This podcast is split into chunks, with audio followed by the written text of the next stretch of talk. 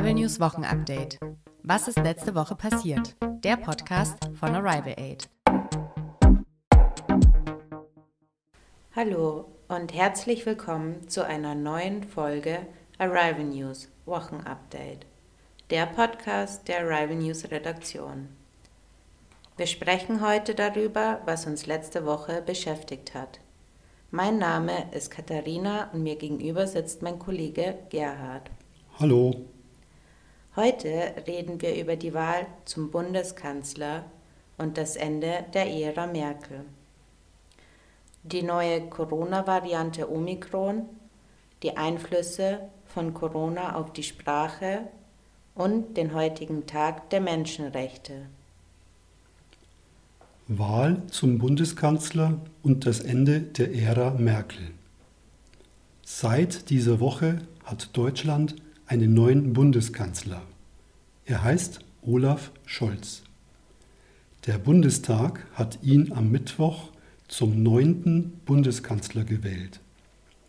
395 Abgeordnete hatten für Olaf Scholz gestimmt, 303 Abgeordnete hatten gegen ihn gestimmt und sechs Abgeordnete hatten sich enthalten. Das heißt, Sie haben keine Stimme abgegeben. Olaf Scholz ist der vierte Kanzler der SPD in der Geschichte der Bundesrepublik Deutschland. Der Bundeskanzler arbeitet mit seinem Kabinett aus Ministerinnen und Ministern zusammen. Dem Kabinett von Olaf Scholz werden 17 Ministerinnen und Minister angehören. Es gibt viel zu tun für die neue Regierung. Wichtige Themen sind zum Beispiel der Klimaschutz, die Verkehrswende, der Fachkräftemangel, die Migration und natürlich die Corona-Pandemie. Mit der Wahl des neuen Bundeskanzlers geht die Regierungszeit von Angela Merkel zu Ende. Weil sie 16 Jahre Bundeskanzlerin war, und das eine lange Zeit ist, spricht man auch von der Ära Merkel.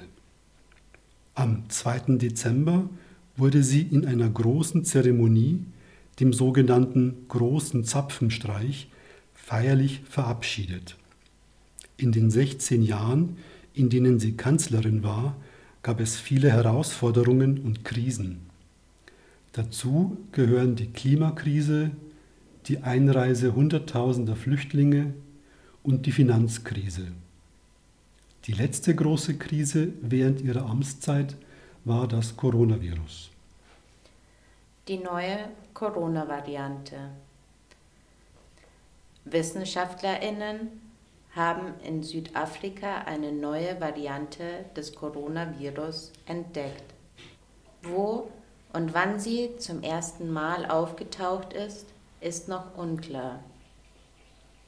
Es gibt bis jetzt nur wenige Informationen darüber. Die neue Variante heißt Omikron. Der Name kommt aus dem griechischen Alphabet. Er steht für den kleinen Buchstaben O. Die Wissenschaftlerinnen denken, dass Omikron sehr gefährlich ist. Es ist wahrscheinlich ansteckender und resistenter gegen Impfstoffe. Das heißt, es ist so stark, dass es schwieriger ist, einen Impfstoff zu entwickeln, der vor dem Virus schützt. Es ist wichtig, die Boosterimpfungen zu bekommen, denn sie schützen auch vor Omikron. Aber es ist noch nicht sicher, wie gut. Der Chef der Ständigen Impfkommission, STIKO, sagt, es wird einige Monate dauern, einen neuen Impfstoff gegen Omikron zu entwickeln. Bis dahin könnte Omikron die dominierende Variante in Europa werden. Das bedeutet, dass die neue Variante öfter vorkommt als die Alpha- und Delta-Variante des Coronavirus. In Südafrika hat sich Omikron schnell verbreitet. Besonders junge Menschen ohne Impfung haben sich damit angesteckt. Aber auch viele genesene Menschen. Ende November wurden auch drei Personen in München positiv auf die neue Variante getestet. In ganz Deutschland sind es offiziell 15 Fälle. Aber es ist sehr wahrscheinlich, dass es viel mehr sind und die Infektionsrate schnell ansteigen wird. Corona hinterlässt Spuren im Wortschatz. Corona hat das Leben von uns allen verändert. Das zeigt sich auch in unserer Sprache. Es sind viele neue Wörter entstanden, die es vor der Pandemie noch nicht gegeben hat. Forscher am Leibniz-Institut für deutsche Sprache IDS haben mehr als 2000 neue Wörter gefunden, die sich in Zusammenhang mit Corona entwickelt haben. Zu diesen Wörtern bzw. Ausdrücken gehören unter anderem 2G, AHA-Regeln oder Bürgertest. Die neuen Wörter sind hauptsächlich Wörter, die mit dem Thema Impfen zu tun haben, wie zum Beispiel das Wort Impfnachweis oder auch Impfdrängler oder Impfdränglerin. Ein Impfdrängler bzw. eine Impfdränglerin ist eine Person, die unbedingt geimpft werden möchte, obwohl sie noch nicht an der Reihe ist weil beispielsweise zuerst die Alten und Kranken geimpft werden. Es gibt auch viele englische Wörter, die durch Corona in die deutsche Sprache eingewandert sind. Dazu gehören zum Beispiel die Wörter Boostern oder auch Lockdown. Dass sich Sprache im Laufe der Zeit verändert und sie ein Spiegel der Themen ist, die wichtig für die Menschen sind, ist normal. Durch Corona ist der Wortschatz der deutschen Sprache in kurzer Zeit aber sehr schnell gewachsen. Das ist etwas Besonderes. Tag der Menschenrechte. Heute, am 10. Dezember, ist der Tag der Menschenrechte. Am 10. Dezember 1948 haben die Vereinten Nationen die Allgemeine Erklärung der Menschenrechte veröffentlicht. Das ist ein Dokument, in dem die Rechte von allen Menschen geschrieben stehen.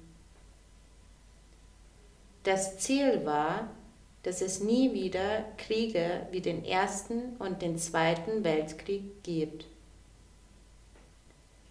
Alle Menschen sind frei und gleich an Würde und Rechten geboren. Das ist der erste Satz in der Erklärung der Menschenrechte. Zu den Menschenrechten gehören zum Beispiel das Recht auf freie Meinungsäußerung, die Glaubensfreiheit oder das Recht auf Freiheit. Diese Grundrechte haben alle Menschen von Geburt an. Aber es gibt immer noch überall auf der Welt Schwierigkeiten mit den Menschenrechten. Es kommt zu Menschenrechtsverletzungen. Nicht alle Menschen bekommen die gleichen Rechte. Amnesty International sagt, dass es seit der Covid-19-Pandemie mehr Probleme in diesem Bereich gibt. Besonders Frauen und Menschen in ärmeren Ländern müssen leiden. Das ist nicht fair. Amnesty International kritisiert auch die Situation an der Grenze zwischen Belarus und Polen. Immer noch müssen dort viele Menschen draußen schlafen. Sie dürfen nicht gehen, wohin sie wollen. Auch auf der Insel Samos werden Menschen in Camps festgehalten. In anderen Ländern werden Menschen verfolgt, die gegen die Regierung sind. Das ist zum Beispiel in Myanmar, im Sudan oder in Russland so. Aber auch in Deutschland gibt es Probleme. Menschen, die im Gesundheitsbereich, zum Beispiel in Krankenhäusern arbeiten, sind besonders betroffen. Und es gibt rassistische Gewalt. Außerdem respektieren viele deutsche Firmen nicht die Menschenrechte von ihren Mitarbeiterinnen in anderen Ländern. Manchmal werden Erwachsene oder sogar Kinder gezwungen zu arbeiten. Oft gibt es dort keine Kontrollen und keinen Schutz. Damit endet unser Nachrichtenpodcast in einfacher Sprache für heute. Wir wünschen euch ein schönes Wochenende und freuen uns, wenn ihr uns in zwei Wochen wieder zuhört. Tschüss. Tschüss.